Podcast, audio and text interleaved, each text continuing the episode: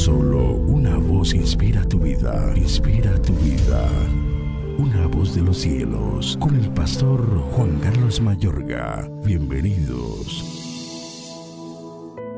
Ellos entonces le dijeron, Nosotros hemos venido para prenderte y entregarte en mano de los filisteos. Y Sansón les respondió, Juradme que vosotros no me mataréis. Y ellos le respondieron diciendo, No, solamente te prenderemos y te entregaremos en sus manos, mas no te mataremos. Entonces le ataron con dos cuerdas nuevas y le hicieron venir de la peña. Y así que vino hasta Leí, los filisteos salieron gritando a su encuentro, pero el Espíritu de Jehová vino sobre él y las cuerdas que estaban en sus brazos se volvieron como lino quemado con fuego y las ataduras se cayeron de sus manos. Jueces 15, 12 al 14. Amable oyente, ¿hay costumbres en tu vida de las que ansías liberarte? ¿Existen modos de pensamiento que quieres cambiar? ¿Existen ataduras espirituales de las que necesitas liberarte? Mi amigo y amiga, si alguien estaba chiflado era Sansón. Tenía una fuerza, un poder y una capacidad sobrenatural, pero su vida con dificultad era una vida ejemplar.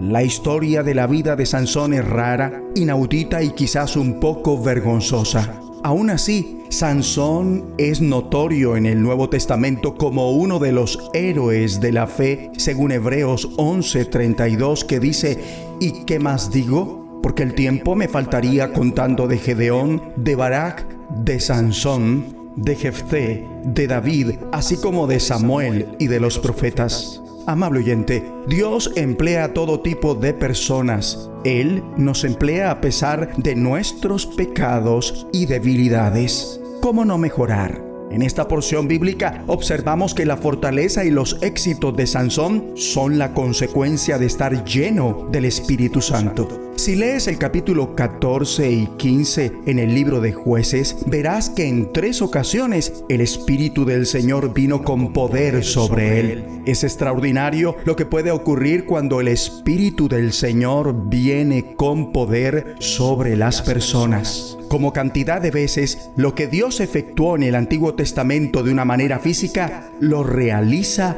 en el Nuevo Testamento de una manera espiritual. En la tercera vez que el Espíritu del Señor vino sobre él con poder, las sogas que ataban sus brazos se volvieron como fibra de lino quemada y las ataduras de sus manos se deshicieron. Esto puede ser interpretado como una representación de liberación de nuestros malos hábitos, obsesiones y adicciones.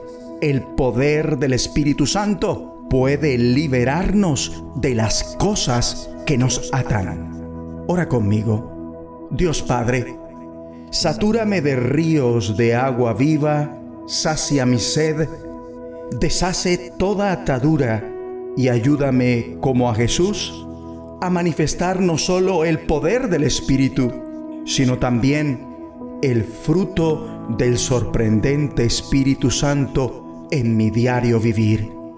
En el nombre de Jesucristo. Amén. Una voz de los cielos, escúchanos, será de bendición para tu vida. bendición para tu vida.